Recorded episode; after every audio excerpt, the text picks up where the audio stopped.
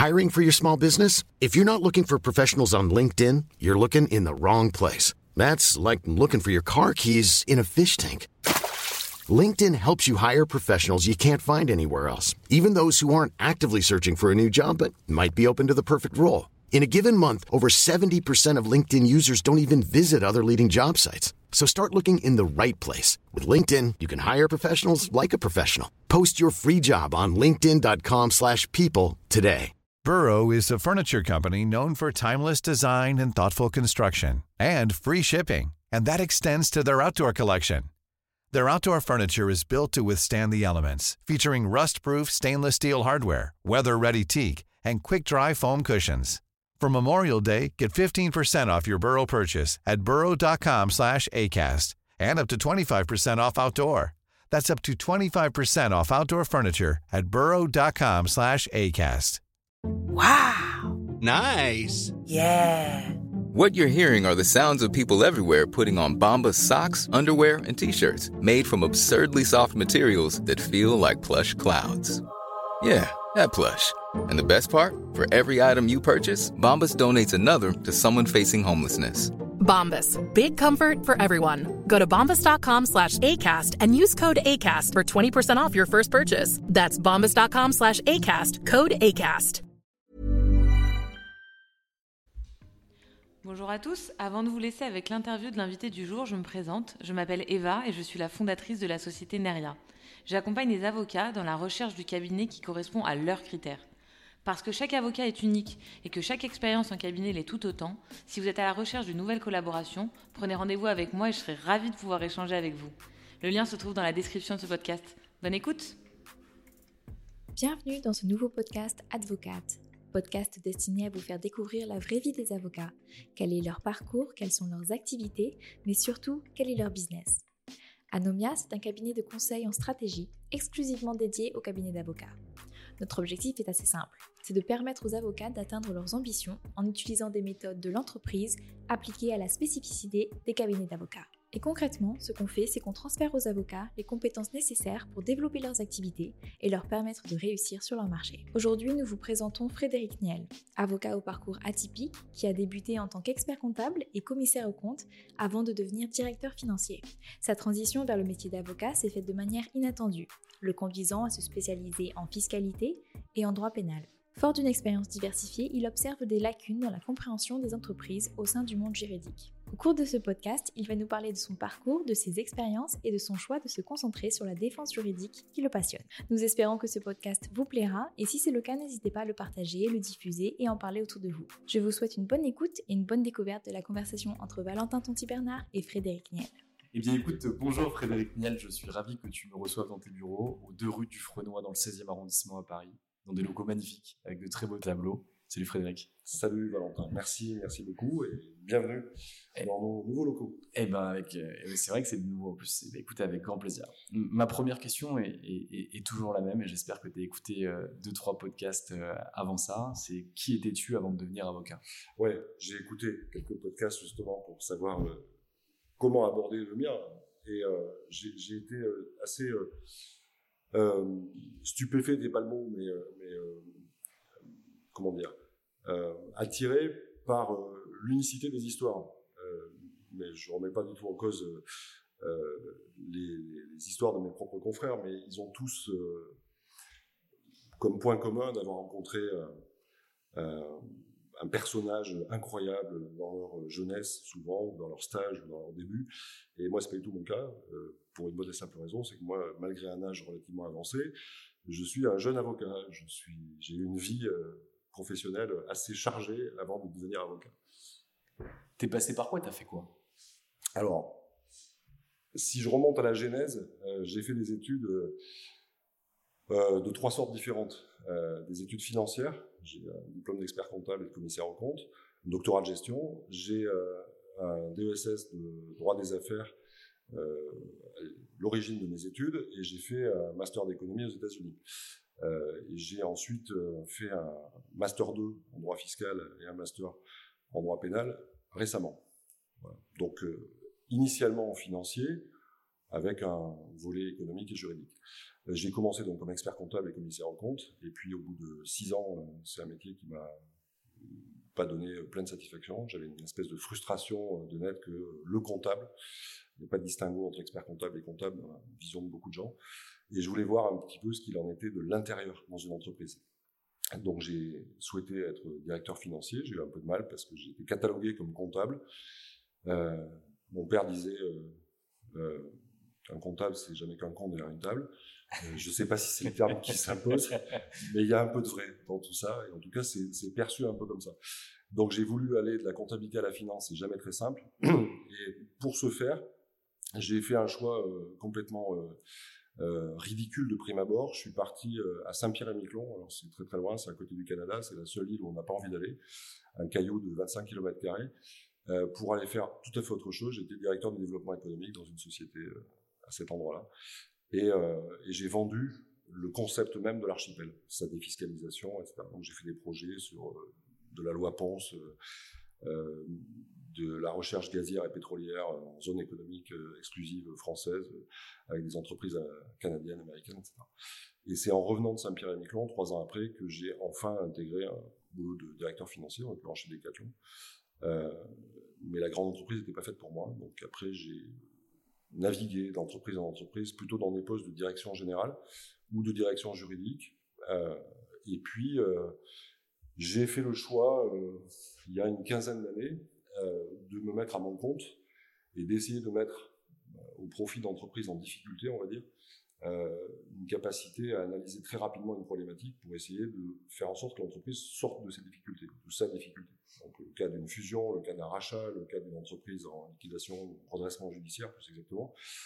Donc, de diriger ou d'administrer, de chercher un repreneur, etc. Donc, gros, gros parcours euh, à la fois financier, juridique évidemment, mais surtout de dirigeant d'entreprise. Même si c'était des, des, des, missions euh, plus ou moins courtes, mais euh, qui pouvaient durer de, de 4 à 18 mois, 24 mois maximum, mais avec une dimension de chef d'entreprise assez importante dans des situations souvent complexes. Est-ce que c'est ce qu'on pourrait qualifier de manager de transition? Exactement, exactement. c'est du management de transition. à ceci près, c'est moi je l'ai fait tout seul dans mon coin avec mon propre réseau. Euh, et ça me suffisait bien, c'était sympa. Voilà. Après, j'ai fait, euh, alors, je vais qualifier ça de bêtise, c'est pas une bêtise, c'est, en fait, c'est euh, ce qui m'a permis d'être ce que je suis aujourd'hui. C'était donc une bêtise qui s'est transformée en opportunité. Après presque dix ans de, de, management de transition, on va dire, à mon compte, j'ai eu une opportunité de redevenir salarié. Et j'ai pris cette opportunité avec un salaire magnifique. J'étais directeur général finance dans une SS2I, 1000 personnes, très beau poste, très belle rémunération, très bel endroit sur les Champs-Élysées, voiture de fonction, tout allait bien, tous les, les clignotants étaient ouverts et ça brillait. Euh, je me suis dit, bon, c'est belle, un beau bâton de maréchal pour finir ma carrière, sauf que j'avais 47 ans et qu'il en restait encore 20 à faire, mais, euh, et ça a duré 4 mois. Et en fait, c'était un échec cuisant, euh, parce que, euh, après avoir été indépendant aussi longtemps, je crois qu'on ne peut pas redevenir salarié et rendre des comptes euh, de manière hiérarchique à quelqu'un. C'est très compliqué. J'ai toujours eu une, une vision d'entrepreneur en moi et ça, c'était compliqué pour moi. Et j'ai fait la connaissance à ce moment-là de Clarisse Sand, euh, qui, enfin, je la connaissais un petit peu avant, qui m'a tout simplement proposé de la rejoindre dans son cabinet. À l'époque, euh, le cabinet Sand faisait de la fiscalité, euh, deux parties, conseil et contentieux. J'y connaissais pas grand-chose, même si j'avais quand même quelques notions. Et donc, j'ai accepté cette offre. Voilà. Pas comme avocat, je l'étais pas. Donc, je suis rentré comme juriste, tout simplement. Et là, je me suis rendu compte que dans un cabinet d'avocat, un juriste, ça n'a aucune valeur. C'est-à-dire que l'avocat, il y a l'associé, il y a le collaborateur, il y a le stagiaire, il y a le juriste, et il y a éventuellement euh, le, back-office derrière, mais c'est tout. Euh, donc j'avais des petits gamins euh, fort compétents, mais qui étaient en stage d'avocat ou qui étaient déjà avocats depuis euh, 4 ou 5 mois, qui me regardaient euh, comme si moi j'étais un pastiféré. Et je me suis dit, il n'y a pas de miracle pour euh, arriver à, à, performer et à, et à, rester dans ce secteur, il faut devenir avocat. Donc j'ai repris des études. J'ai fait donc un master 2 de, de, droit fiscal et un master de droit pénal. et j'ai réussi, par le biais de l'article 98, à devenir avocat. Très clair. Voilà. quand tu travailles donc, dans ta vie professionnelle précédente, que ce soit en tant que manager de transition, en tant que DG, en tant que DAF, euh, en tant que DG à la finance, tu travailles dans beaucoup de secteurs d'activité, de ce que je comprends. Quasiment, euh, alors, à part, à part l'agriculture dans laquelle j'ai jamais travaillé, j'ai travaillé dans les services, dans l'industrie, euh, dans euh, la grande industrie, euh, Decathlon, euh, l'industrie dans des entreprises de, de, de, packaging notamment, dans des entreprises industrielles qui fabriquaient des ponts élévateurs. Dans les services, ça peut être euh, dans des boîtes qui, qui vendent, qui proposent euh, des logiciels.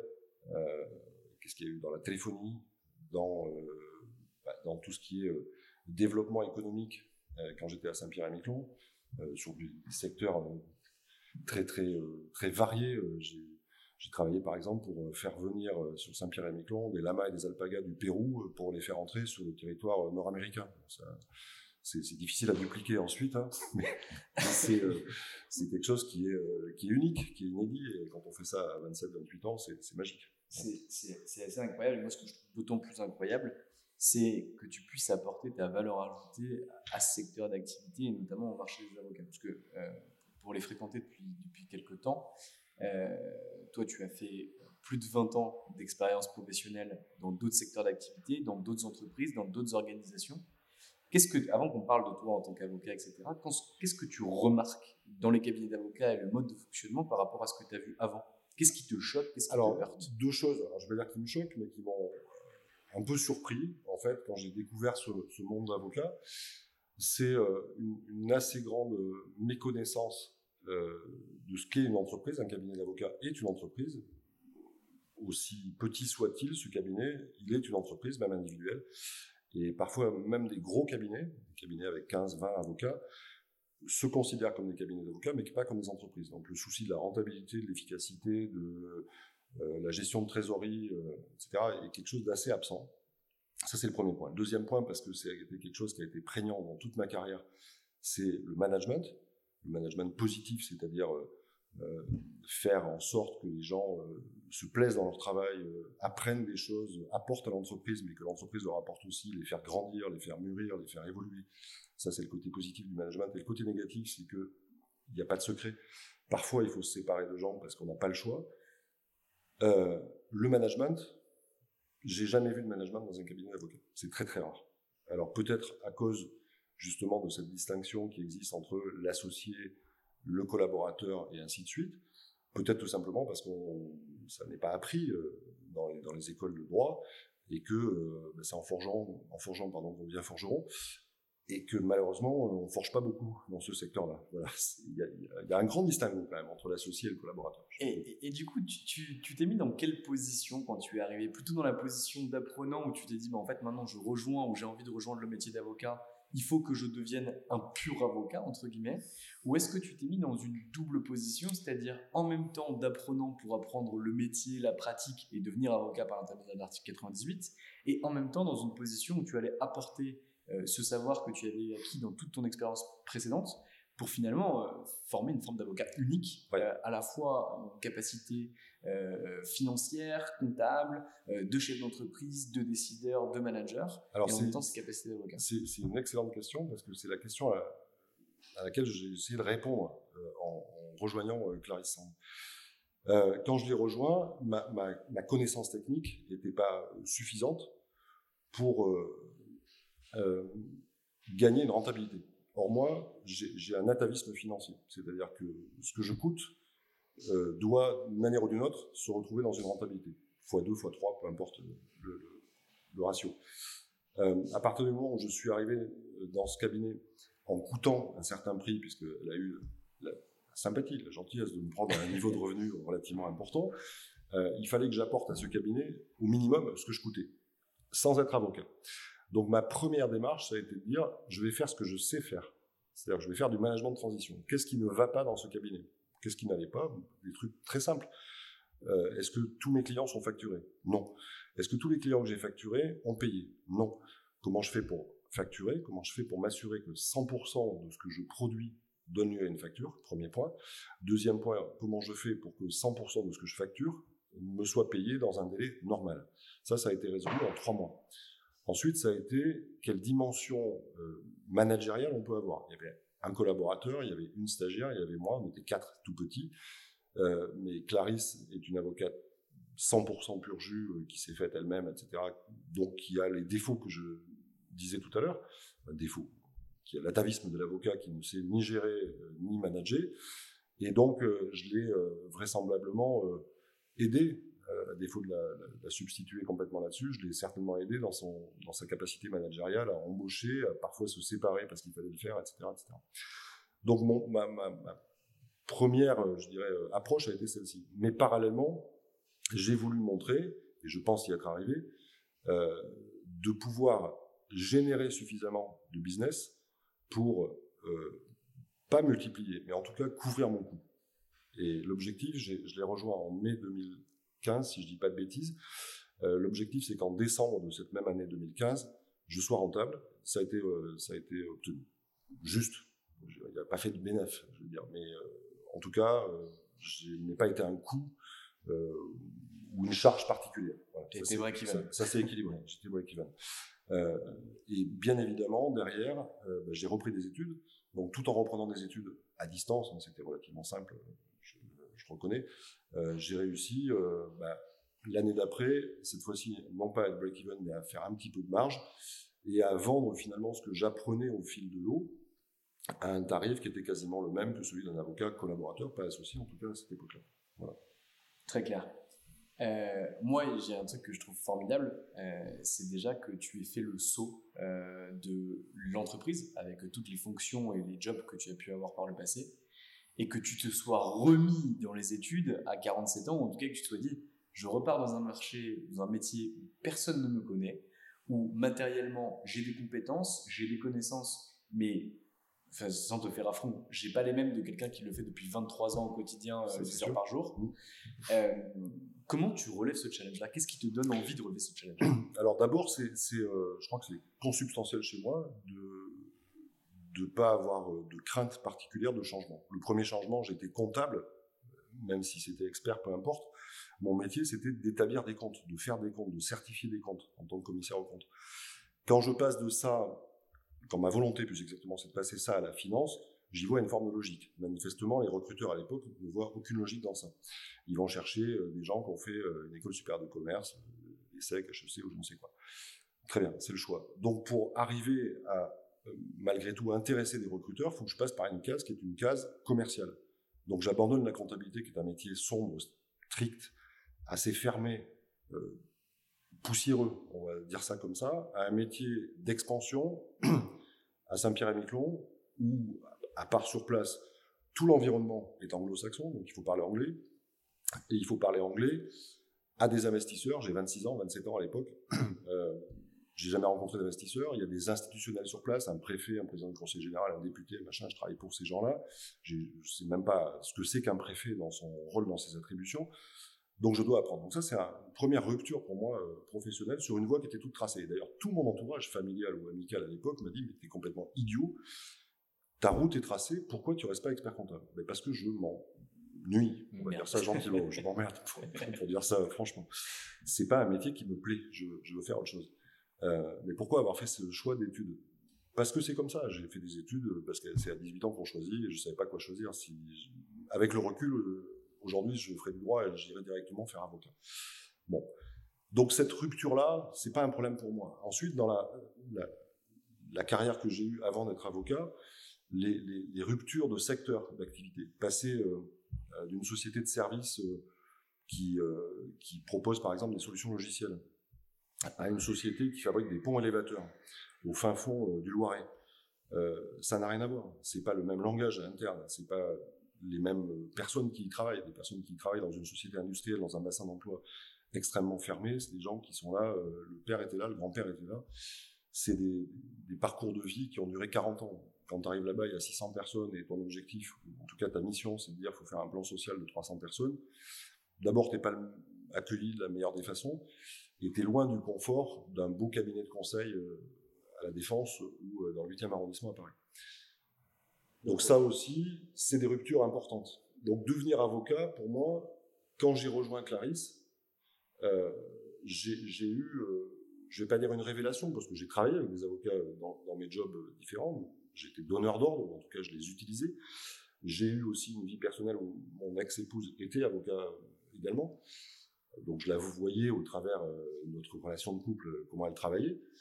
Maintenant, je ne savais pas ce qu'était véritablement être avocat.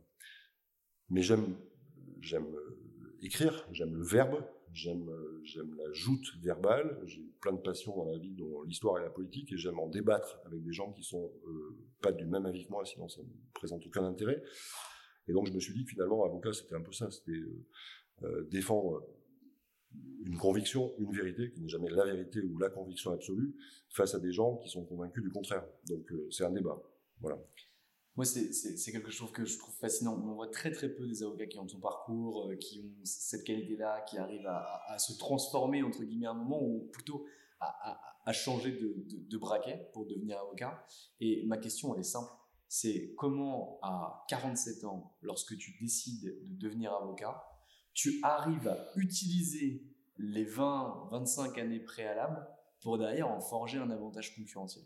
Comment tu arrives à dire, moi, je ne suis pas seulement avocat, je n'ai pas bouffé de la technique juridique et de la pratique juridique pendant 25 années, mais par contre, j'ai autre chose. Et cette autre chose-là, c'est mon passé. Alors, la, réponse est un peu dans la question, finalement. L'élément différenciant, il est dans ma construction euh, préalable, dans ma carrière, et surtout dans euh, ce que appelé tout à l'heure l'atavisme financier. C'est-à-dire que j'ai, sans aucune prétention, un bagage financier très important. Donc, euh, notre clientèle, à l'origine, en tout cas en matière de contentieux fiscal et de conseil fiscal, étant essentiellement constituée d'entreprises, PME, TPE, ETI, euh, qui ont soit du besoin de conseil, soit des contentieux fiscaux importants, la compréhension, je ne vais pas dire immédiate, mais quasi immédiate, en tout cas en très peu de temps, de la structure financière, des enjeux financiers, des grands agrégats mathématiques et financiers et comptables d'une entreprise, elle est un élément différenciant par rapport à n'importe quel fiscaliste de la place. La technique fiscale en elle-même, bah, c'est sûr qu'elle n'est pas comparable. Je ne peux pas me comparer à quelqu'un qui a passé 20 euh, ans euh, comme avocat fiscaliste ou qui a passé 20 euh, ans dans l'administration fiscale puis est devenu avocat, ce qui existe assez souvent dans ce secteur. Et c'est là que la, force, je dirais, de, ce cabinet existe de prime abord, c'est la complémentarité entre Clarisse, qui est une grande spécialiste à la base de, cette matière, et moi qui va apporter un regard un peu différent, euh, et surtout qui va pouvoir s'adresser à un dirigeant d'entreprise en parlant la même langue que lui. On a fait le même métier, ou en tout cas j'ai fait le même métier que celui qu'il est en train de faire, et donc je peux comprendre euh, des problématiques que j'ai moi-même vécues quand j'étais à sa place. Voilà. Ce que je trouve extrêmement rassurant. J'ai une dernière question, après on rentre dans le cœur du sujet sur ce que vous faites, votre positionnement, l'activité que vous avez, etc. Mais pourquoi t'es pas allé vers le M&A tu vois, on aurait pu se dire euh, quelqu'un qui fait 10 euh, ou 15 ans en tant qu'indépendant avec son réseau perso, donc ça veut dire gros réseau pour pouvoir en vivre, en tant que manager de transition, en tant que personne à la tête d'entreprise. Et on peut se dire, il a un carnet d'adresses qui est colossal, il a travaillé dans des fonds avec des fonds américains et des fonds euh, canadiens qui sont venus s'implanter à Saint-Pierre-et-Miquelon.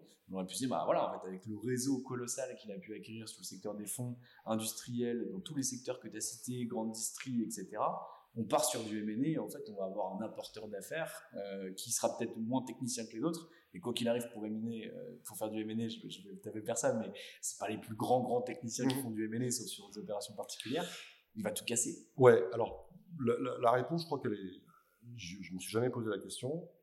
Donc ça veut dire que ça m'est jamais, ça m'a jamais traversé l'esprit.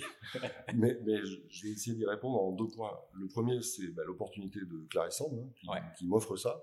Je suis pas certain qu'un cabinet euh, en M&A m'ait proposé ça. Toujours pour la même raison, j'étais pas avocat, donc il aurait fallu que je le devienne avant. Euh, la deuxième raison, c'est que je, en fait, ça m'intéresse pas. Je, crois que c'est ça. Pourquoi je suis devenu avocat? Non pas pourquoi j'ai rejoint Clarisse. J'ai rejoint Clarisse parce que l'opportunité qui se présentait et qu'elle m'offrait m'intéressait. Pourquoi je suis devenu avocat ensuite? Parce que c'est un métier qui me passionne. Point. Ce qui me passionne, c'est la défense, pas le conseil. Le conseil, ça me saoule. J'aime pas faire du conseil. Je veux défendre. Du M&A, c'est du conseil. C'est la même différence qu'entre un expert comptable, puisque c'est mon métier euh, initial, qui va faire la comptabilité euh, du boucher ou du kebab du coin, et puis celui qui va euh, intervenir pour Total. C'est le même diplôme, c'est pas le même métier. Très clair, la réponse va à 300%. Ça fait 8 ans que tu es au sein de ce cabinet, si mes calculs sont bons, tu es arrivé en 2015, on est aujourd'hui euh, en 2023, même dans le dernier quarter 2023.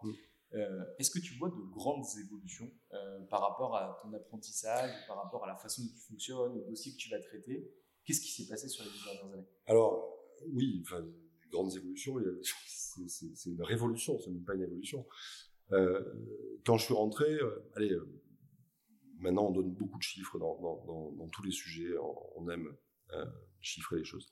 Donc je vais me livrer à cet exercice. 95% de notre activité, c'était euh, de la fiscalité. Conseil ou contentieux, à peu près moitié-moitié, les 5% restants étant des choses diverses et variées.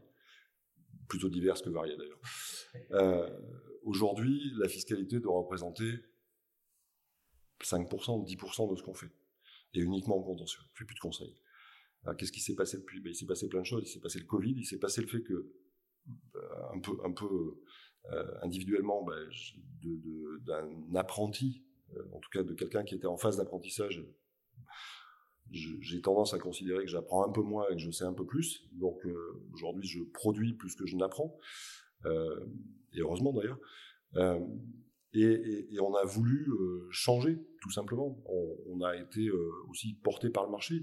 Je, pense que, pas que pour les avocats ou pas que pour nous, en, l'occurrence, mais l'épisode du Covid avec tout, tout ce que ça a engendré euh, comme modification dans l'approche du travail, dans le télétravail, dans, beaucoup de choses, euh, a été, euh, il y a un avant et un après, voilà, du, Covid. Nous, le Covid, ça s'est arrêté du jour au lendemain. C'est-à-dire qu'on faisait jusqu'en mars 2020 beaucoup de fiscal et un peu de pénal fiscal, un peu pas mal, mais on, c'était pas le truc le plus majeur. Le pénal s'est arrêté, le 14 mars ou 16 mars 2020, euh, plus de procès pénal, même les procès en assises ont été différés. Et le fiscal, euh, ça s'est arrêté purement et simplement. On a dit aux gens dans l'administration fiscale, restez chez vous et euh, vous ressortirez plus tard. Donc nous, l'activité s'est arrêtée du jour au lendemain. À partir de là, ben, comme c'est notre activité et qu'il faut bien se nourrir, et donc a un côté matériel, je dirais, on a essayé de faire un petit peu tout ce qu'on pouvait. Alors moi, je me suis dit, ben, qu'est-ce que j'ai fait avant, avant d'être avocat? J'ai fait de la procédure collective. Je vais essayer de faire de la procédure collective en tant qu'avocat. Bon, j'ai pas été le meilleur du monde, certainement, mais en tout cas, j'en ai fait un peu. J'ai fait un peu de contentieux commercial. J'ai fait un peu de droit social, parce que j'avais fait beaucoup de licenciements, beaucoup de PSE. En tant que dirigeant, pas en tant qu'avocat, j'ai essayé d'en faire en tant qu'avocat. En amont. Pas jusqu'à la plaide, parce que ça m'intéressait pas. Histoire de négocier. Et puis, une fois qu'on a touché à tout ça, on s'est dit, bah, finalement, euh, qu'est-ce qui nous plaît véritablement? Donc, on s'est recommencé on est plutôt parti vers le pénal, mais pénal des affaires, donc pas uniquement fiscal. C'est aussi sur euh, euh, du droit du travail, par exemple, donc euh, travail dissimulé, blanchiment de travail dissimulé, beaucoup de blanchiment en matière fiscale aussi, fraude fiscale, et puis de l'abus de biens sociaux, enfin tout ce qui touche au pénal des affaires, donc qui concerne les chefs d'entreprise ou les entreprises. Et puis, et puis est arrivé le dernier épisode, je dirais, sur la scène internationale, qui est la guerre en Ukraine, où par le réseau, par un peu euh, le oui, le jeu du réseau et parfois du hasard de l'opportunité et de l'opportunisme aussi, euh, mais c'est plutôt Clarisse qui en parlera, je pense, euh, des dossiers internationaux. Elle, elle y était déjà bien impliquée parce qu'elle a une passion pour le droit européen et le volet international du droit, sur des sanctions, et notamment les sanctions russes. Donc aujourd'hui, l'activité comparativement à ce qui était il y a 8 ans, euh, je disais 95% de fiscalité il y a 8 ans. Aujourd'hui, c'est peut-être 5 10% de fiscalité, à peu près 30% euh, on va dire de, pénal, et le reste, c'est des sanctions et du droit international. Très clair. Donc, si je comprends bien et si je résume pour que nos auditeurs puissent nous comprendre, euh, on a 60% de l'activité qui est dédiée au droit européen et aux sanctions, qui est majoritairement traitée par Clarisse. Non, enfin. Non, d'accord. Oui, je peux préciser un peu. Clarisse va beaucoup traiter le volet contentieux européen pur, euh, sachant que bah, dans le cas particulier des Russes, il y a évidemment un volet juridique, mais il y a aussi un volet euh, contextuel, euh, donc celui de quelle est la situation de la Russie aujourd'hui, et parlons franchement des oligarques, puisque c'est ça dont il s'agit. Qu'est-ce qu'un oligarque et comment un oligarque est devenu ce qu'il est, alors qu'il y a 30 ans, en 89, le pays était encore communiste et légèrement arriéré sur le plan économique. Cette période-là, moi, j'ai eu, je ne sais pas si c'est la chance, mais moi je la considère comme une chance, j'ai eu la chance de la vivre. J'avais 20 ans en 1989, donc euh, je sais pertinemment ce qui s'est passé et je suis passionné par l'histoire. Et donc j'ai essayé aussi d'apporter, euh, toute modestie gardée, euh, une, espèce de regard un peu géopolitique, géopolitique et historique sur comment quelqu'un qui était rien finalement jusqu'à la fin du bloc soviétique est devenu l'un des personnages parmi les personnages les plus riches au monde aujourd'hui. Quel a été le processus et comment ça s'est passé? Ce que nous, euh, occidentaux, on a un peu du mal à comprendre, puisqu'on prend comme exemple notre propre euh, vision à nous. Donc effectivement, euh, quelqu'un qui tout d'un coup détient 60 milliards de dollars de fortune, alors qu'il y a 40 ans, il n'était rien, on a un peu du mal à comprendre. On n'est pas dans le schéma des grands industriels occidentaux ou européens. Alors que pourtant, euh, aux États-Unis, euh, Sergey Brin euh, ouais. et, compère. Mais c'est les États-Unis, c'est pas, c'est pas l'Europe. L'Europe, c'est des grandes familles industrielles et il n'y a plus d'industrie. on, a, un peu. Bon, bref, c'est compliqué. Donc, oui, moi j'interviens là-dessus. Et puis après, il y a un volet financier sur les sanctions, notamment tout ce qui est dérogation, puisque ces gens-là, quand ils sont sous sanctions, leurs avoirs, leurs biens, leurs finances sont gelés, en tout cas sur le territoire européen, américain, australien, et les pays associés, hein, Suisse, Monaco, etc. Et euh, il est gelé, mais pour autant, il peut être dégelé. Et donc, on gère toute la partie dérogation, c'est-à-dire qu'on demande aux États euh, de, permettre le paiement de certaines choses qui sont indispensables pour la conservation des actifs, des choses comme ça. Donc, cette partie-là étant une partie plus financière, ça se comprend aisément, c'est plutôt moi qui m'en occupe et Clarisse va plutôt s'occuper de la partie euh, contentieuse pure et de répondre aux arguments, sachant que c'est un droit, on apprend, hein, qui, correspond quand même pas mal dans sa conception, dans la manière dont il est fait, à du droit administratif et le droit fiscal et du droit administratif. Donc il y a des similitudes, bien évidemment. Donc c'est pas si compliqué que ça, en tout cas pour nous, je ne le trouve pas. Voilà. Très clair. Et du coup, le droit pénal, les 30% de droit pénal, ça c'est ta madeleine de Proust. Alors, le droit pénal, c'est ce que j'adore, c'est ce qui me, c'est ce qui me donne envie le plus et ce qui me motive le plus. Euh, moi, j'ai une particularité personnelle. Je ne vis pas à Paris. j'ai choisi, euh, il y a quelques années, euh, d'aller m'expatrier, enfin m'expatrier, pardon, d'aller m'éloigner, on va dire, du centre névralgique parisien pour aller vivre dans un endroit idyllique qui s'appelle la Corse. Et, et, en fait, je ne quitte la Corse quasiment que pour aller plaider. Et Là, je suis à Paris parce que j'ai euh, quatre audiences, par exemple. Non, parce que tu as me voir. Aussi, c'est vrai, c'est vrai. Mais l'honnêteté me pousse à dire que euh, je ne serais pas forcément venu s'il y avait eu que ça. Mais euh, toute sympathie que je peux avoir à côté. non, en revanche, j'adore vraiment ça. C'est, pour moi, c'est un exercice incroyable. La plaidoirie, c'est vraiment ce que je disais tout à l'heure, c'est déployer des arguments j'ai pas besoin d'être convaincu, euh, c'est ce que disent souvent les pénalistes de droit commun, je parle euh, aux assises, etc., qui, qui, quand on les interroge, qui disent Moi, je n'ai pas besoin de savoir si mon client est coupable, pas coupable, etc. Bon. Moi, je dirais que la question, euh, je m'en fiche un petit peu. souvent, en matière de fraude fiscale, par exemple, la culpabilité, elle est tellement évidente du fait de l'administration fiscale que j'ai même pas à me poser la question. Pour autant, j'essaie de me la poser, et ce qui m'intéresse surtout, c'est de raconter une histoire qui est crédible. Ce qui est compliqué, euh, alors on fait pas des assises, donc c'est pas des grandes euh, mises en scène, euh, mais c'est des contextes qui sont très compliqués parce que la fraude fiscale est mal vue médiatiquement parlant.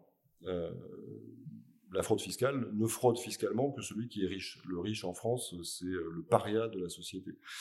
Donc à partir du moment où on défend un riche, déjà on est mal vu.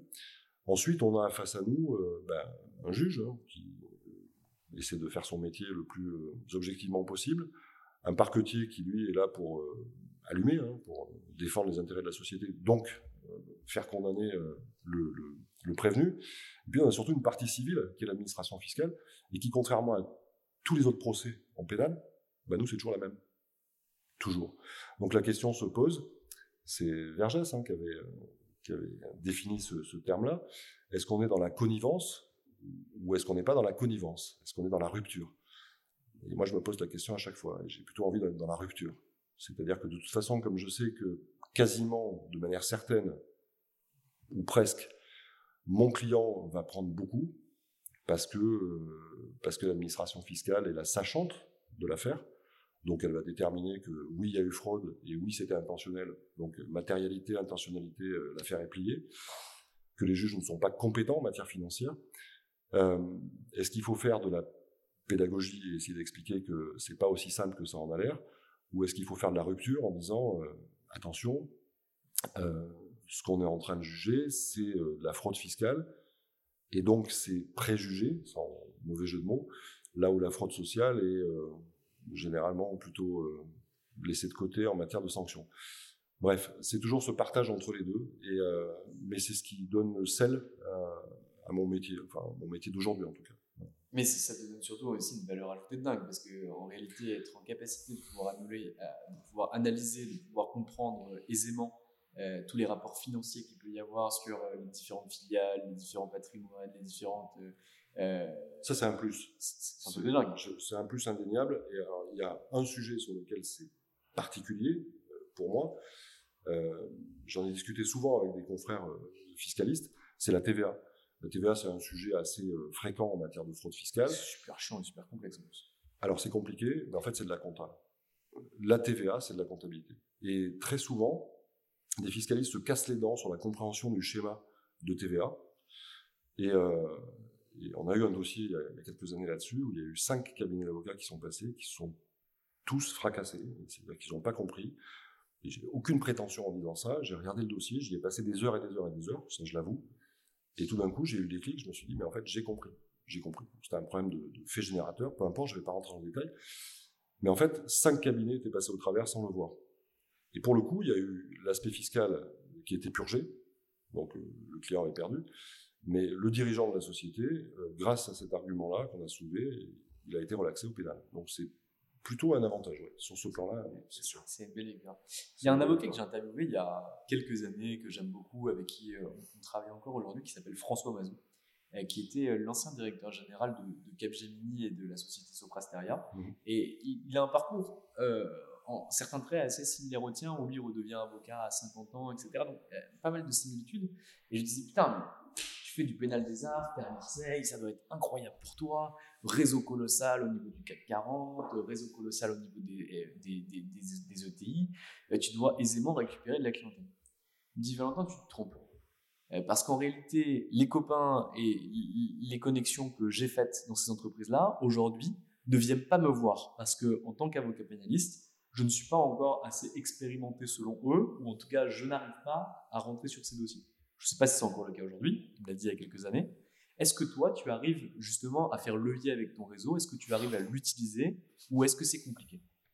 Alors c'est compliqué, c'est un terme que j'aime pas. Donc euh, je vais dire que c'est compliqué parce que pour que ça le soit, il faudrait que je l'active. Euh, la vérité me pousse à dire que je l'ai pas vraiment activé.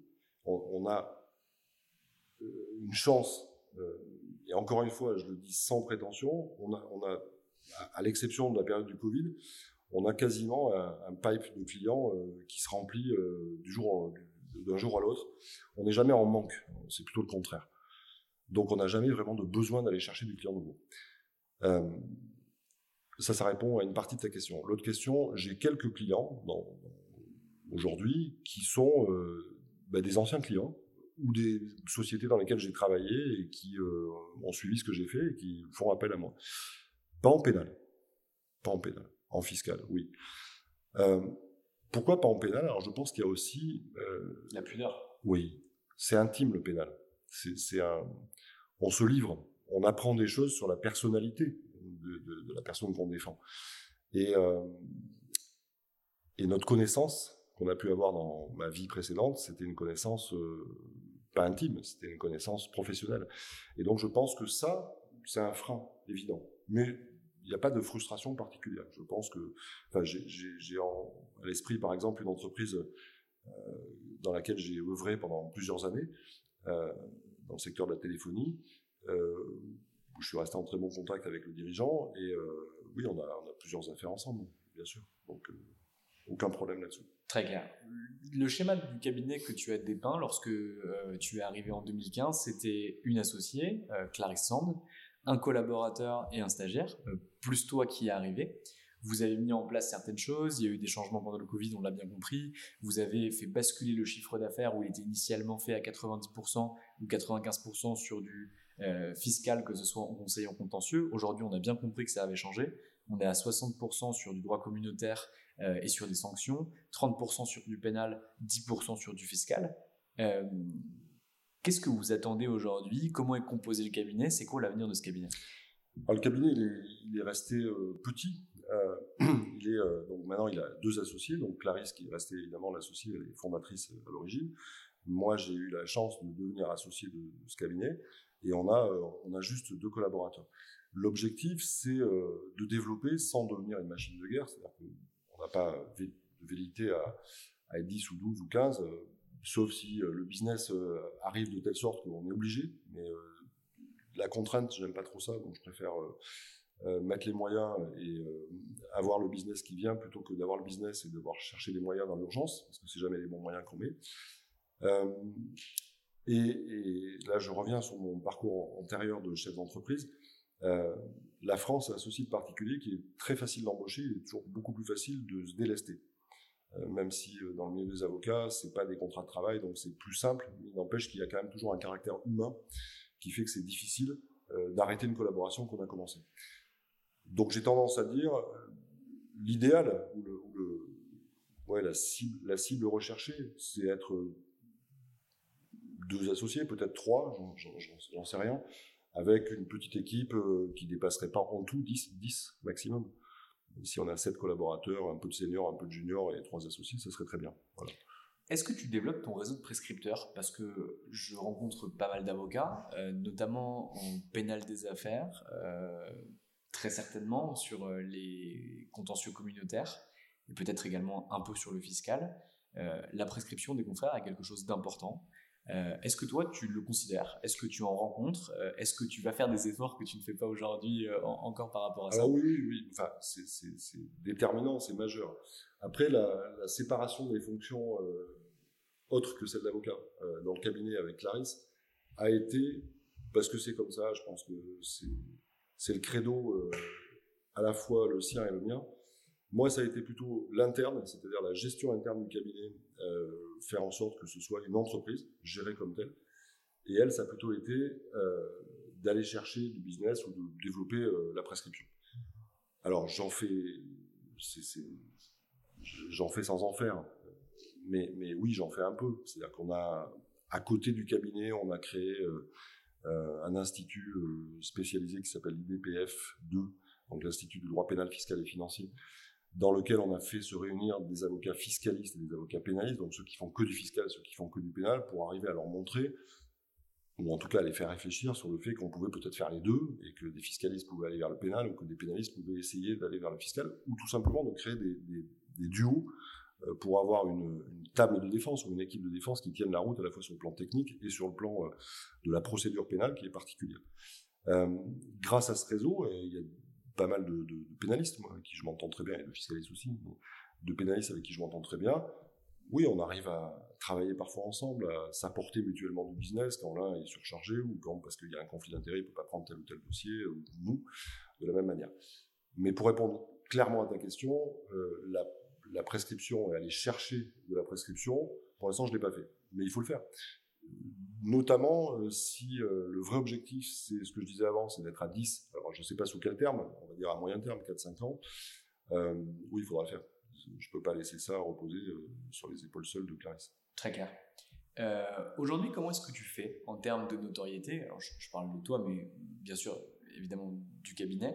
Comment est-ce que vous faites pour réussir à vous faire identifier? Parce que bah il y a quand même des mastodontes sur le marché, il y a quand même beaucoup d'avocats qui sont présents sur le marché. À Paris, il y en a 30 000, tu rajoutes les Hauts-de-Seine, on arrive quasiment à, à 40 000. Euh, on a euh, plus de 200 cabinets d'avocats qui font plus de 50 avocats au sein de leur cabinet, rien que sur, sur la capitale. Euh, comment est-ce que vous faites pour vous faire connaître? Donc, j'entends bien l'Institut, qui est une super idée, qui, qui, permet bien sûr de mêler les compétences pénales et fiscales, mais aussi bah, d'être identifié. Mmh. Qu'est-ce que vous faites d'autre? Alors, moi, rien. C'est simple. Euh, et pour le cabinet, Clarisse a fait euh, pas mal d'articles, elle a écrit, elle, fait euh, des conférences assez nombreuses, elle intervient beaucoup à l'international. Et c'est pareil, le réseau de prescripteurs ou le réseau de, connaissances, on va dire, a beaucoup évolué avec le cabinet. C'est-à-dire qu'on avait beaucoup de prescripteurs, par exemple, il y a 5-6 ans de ça, qui étaient des, des gestionnaires patrimoine, des banques privées, françaises et étrangères. Donc Clarisse allait souvent pitcher là-bas sur ce qui se passait, ce qu'il fallait faire au moment des cellules de régularisation de Bercy, des choses comme ça. Aujourd'hui, elle va le faire un petit peu ailleurs. Moi, ma simple petite intervention, je publie pas beaucoup. J'aime bien écrire, mais j'aime bien écrire pour moi. J'aime pas écrire pour les autres, donc je publie pas beaucoup.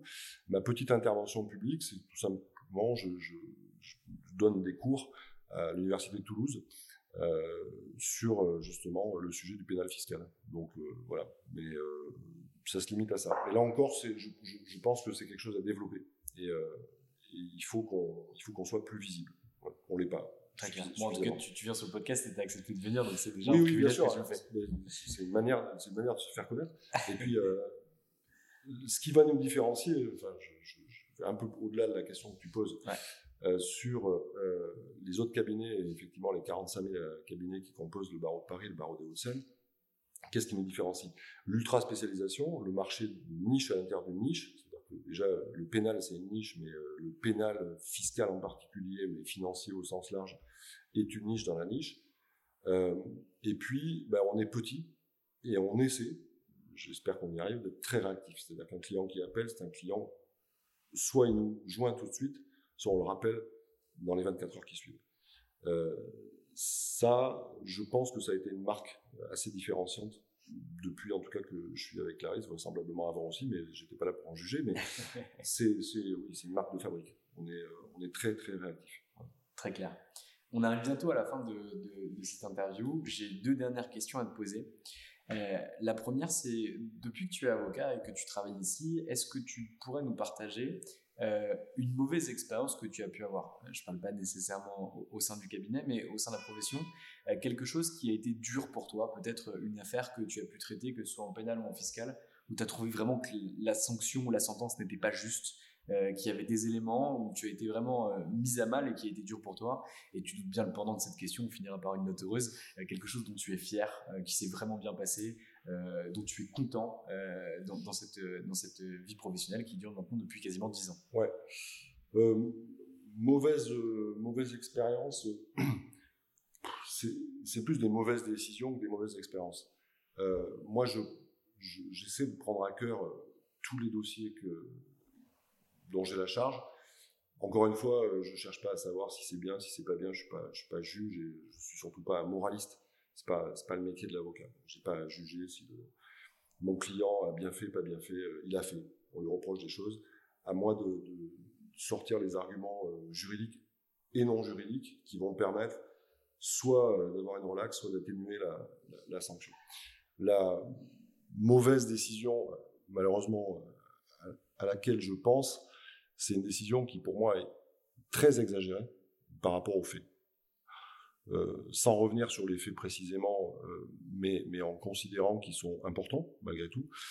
Ils sont importants, mais il faut toujours regarder les faits par rapport à l'ensemble de faits délictueux qui existent dans un, environnement, peu importe, euh, de droit commun, de droit financier, de droit X ou Y. Les faits étaient importants en matière de fraude fiscale et de blanchiment. Important, c'est plusieurs centaines de milliers d'euros. pour le, la plupart des gens, c'est beaucoup, beaucoup d'argent. Pour une entreprise, c'est finalement très peu. Et pour une très grosse entreprise, c'est euh, infinitésimal. Donc, il faut, c'est là qu'il faut contextualiser.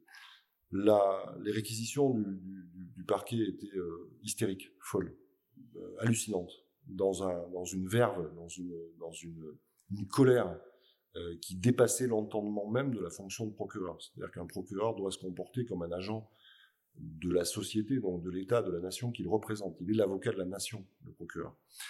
Euh, donc il doit être mesuré dans ses réquisitions. Là, c'était fou, c'était du délire dans les réquisitions.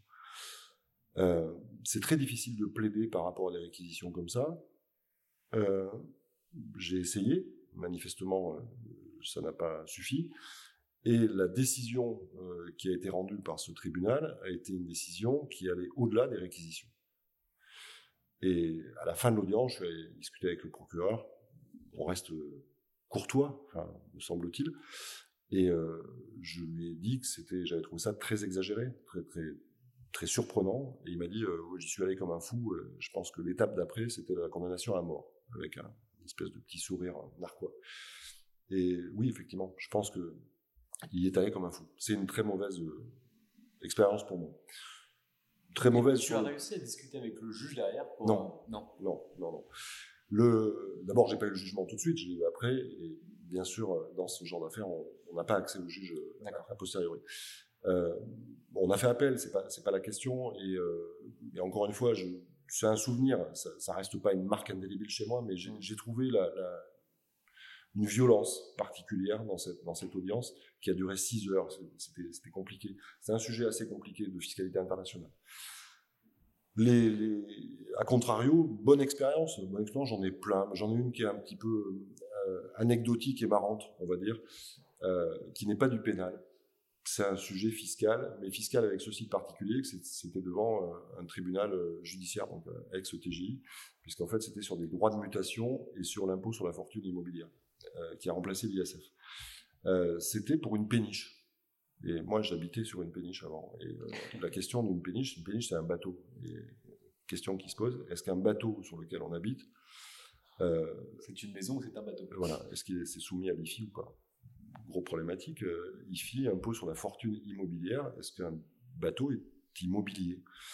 Alors non, un bateau, c'est un bien meuble. C'est défini comme ça. Mais pourtant, l'administration fiscale me dit oui, mais à partir du moment où vous habitez dessus, moi, c'était pas pour moi, c'était pour un client, mais à partir du moment où, la personne habite dessus, que le bateau est accroché à un quai, qu'il paye une taxe foncière, c'est le cas en région parisienne, qu'il ne peut pas bouger tout seul parce qu'il n'a plus de moteur, machin, etc., alors c'est un bien immeuble. Donc il est soumis à l'IFI. Et je suis allé au tribunal, c'était un Nanterre, je me souviens très bien. Euh, je crois que c'est la première affaire en matière d'IFI, parce que l'IFI a été créé en 2018 et ça doit être une affaire qui date de 2019 ou 2020, donc c'est la première jurisprudence d'IFI. Et quand je suis au tribunal, il n'y avait pas, l'administration fiscale n'était pas là. Euh, j'étais la seule affaire au rôle cet après-midi-là. Donc le magistrat était très sympathique. Il m'a dit bah écoutez, on a le temps, donc expliquez-nous euh, en quoi un bateau peut se déplacer alors qu'il n'a pas de moteur. Donc j'avais une petite bassine avec un petit bateau à l'intérieur où j'ai mis de l'eau. Et j'ai mis, vous voyez, on peut regarder, on peut laisser la bassine poser. Vous allez voir que le bateau, imperceptiblement, bouge, même sans moteur. Et donc une péniche, si on la détache, elle va bouger ne serait-ce que par le, le courant. Euh, bref. Donc, un immeuble, il bougera jamais. Ah, S'il y a un séisme, il bougera, on ne va pas le rendre meuble pour autant. Bref, c'était euh, c'était marrant en fait. Et, euh, drôle. Et, on a gagné. Et comme quoi, la, la, certitude de l'administration fiscale dans certains cas est balayée par la force de l'évidence. Et c'est ça qui fait le bien. Parce que du coup, ils sont pas venus parce qu'ils étaient certains de leur fait. Des fois, ils viennent pas quand ils sont certains de ce qu'ils vont. Non, ils sont pas venus parce qu'ils viennent jamais en fait. Ils s'en foutent. C'est-à-dire que c'est, ils considèrent, euh, bon là c'est le tribunal judiciaire, c'est particulier, mais ils considèrent que c'est une procédure écrite, donc il n'y a pas besoin de, de, venir plaider quoi que ce soit. Voilà, c'était un tribunal judiciaire, c'est pas des juges euh, fiscaux. Euh, enfin, ils en font, mais c'est pas leur métier premier. Donc je trouvais que c'était bien de leur expliquer. Et, et puis surtout, on, on repartait à la base de la, du droit des biens. Du droit civil, oui. Qu'est-ce qu'un qu'est-ce qu'un bateau? C'est un bien meuble, c'est défini par l'article, j'ai plus en tête, 1300 euh, et quelques du code civil. Donc, euh, c'est un bien meuble, c'est un bien meuble, c'est tout. Il ne peut pas devenir immeuble par sa destination. Ça, ce n'est pas le cas. Très clair, très smart. Euh, Frédéric Niel, c'est le mot de la fin. Euh, tu as la minute Frédéric Niel qui est à destination de tes clients, de ton associé, de tes collaborateurs, du marché, de tes confrères. c'est la carte blanche Frédéric Niel carte blanche, c'est compliqué. Euh, bah, pour résumer, c'est quoi? Moi, je, je, crois au travers de ce podcast euh, avoir euh, réussi, en tout cas j'espère, à démontrer euh, je suis quelqu'un de passionné. Je suis passionné par ce que je fais et quand je m'emmerde, j'arrête et je fais autre chose. Euh, ce métier, j'en ai fait plein dans ma vie. J'ai fait des choses qui étaient magnifiques, qui étaient inédites, qui étaient passionnantes, qui étaient surprenantes, qui étaient euh, parfois incroyables. Mais ce métier-là, pour moi, c'est le plus magique qui existe. C'est un métier de rêve. Je le fais par passion. Je, je... C'est pas une question pécuniaire parce que j'ai gagné beaucoup plus d'argent dans d'autres métiers avant. Ce métier, c'est euh, plus un sacerdoce qu'un métier. C'est un vrai rôle à jouer et je pense que dans une société telle qu'elle existe aujourd'hui, malheureusement, je suis un peu négatif là-dessus, euh, l'avocat, il est déterminant. C'est L'avocat, c'est le rempart absolu euh, d'une hérésie autocratique. Lorsqu'il n'y a plus de droit dans un pays, on tombe dans un schéma et dans un régime qui n'est pas souhaitable. Il faut que le droit retrouve euh, toute sa place et, euh, surtout euh, qu'il ne soit pas remplacé par la morale. morale et le droit, c'est deux choses bien différentes. Et donc rien que pour ça, j'aime les combats et j'aime les combats euh, qui sont pas forcément dans la bien-pensance, dans la bienséance. La... Voilà, j'aime me battre pour le compte de mes clients parce que j'y crois, parce que j'ai une conviction chevillée au corps. Et si je prends l'exemple des- du droit international et des sanctions, par exemple, je trouve que ce que fait euh, l'Occident, l'Union européenne, les États-Unis, enfin je parle surtout de l'Union européenne, c'est pas c'est pas smart quoi vis-à-vis de certaines personnes. C'est grave ce qui se passe en Russie, c'est condamnable sur le plan moral et tout ce qu'on veut, mais euh, nous on défend des gens, je pense qu'ils ont strictement aucun rapport. Et rien que pour ça, le fait de, défendre ces gens-là, je le fais avec la plus grande conviction et la plus grande force que je peux mettre dans cette action, et je le ferai jusqu'au bout, sans jamais m'arrêter. Donc euh, voilà, moi j'ai une volonté absolue quand un client euh, décide de venir nous voir, fait appel à nous, euh, signe avec nous, il sera défendu euh, jusqu'au bout, bec et ongle. Eh ben, la carte blanche est signée Frédéric Niel. Merci pour le temps que tu m'as accordé et pour la qualité des échanges. Euh, J'ai pris beaucoup de plaisir sur ce podcast. Je te souhaite tout le meilleur euh, pour la suite, pour ton cabinet, euh, pour toi. Et euh, je te dis à très vite. Merci beaucoup. Merci beaucoup. Et voilà, le podcast est fini pour aujourd'hui. J'espère que celui-ci vous a plu, mais si vous en êtes arrivé jusque-là, je pense que oui. N'hésitez pas à en parler autour de vous, à le partager, à le diffuser et à nous recommander des avocats que vous aimeriez voir sur ce podcast. Bonne journée et à très vite. Mom deserves the best, and there's no better place to shop for Mother's Day than Whole Foods Market. They're your destination for unbeatable savings, from premium gifts to show-stopping flowers and irresistible desserts. Start by saving 33% with Prime on all body care and candles. Then get a 15-stem bunch of tulips for just $9.99 each with Prime. Round out Mom's menu with festive rosé, irresistible berry chantilly cake, and more special treats. Come celebrate Mother's Day at Whole Foods Market.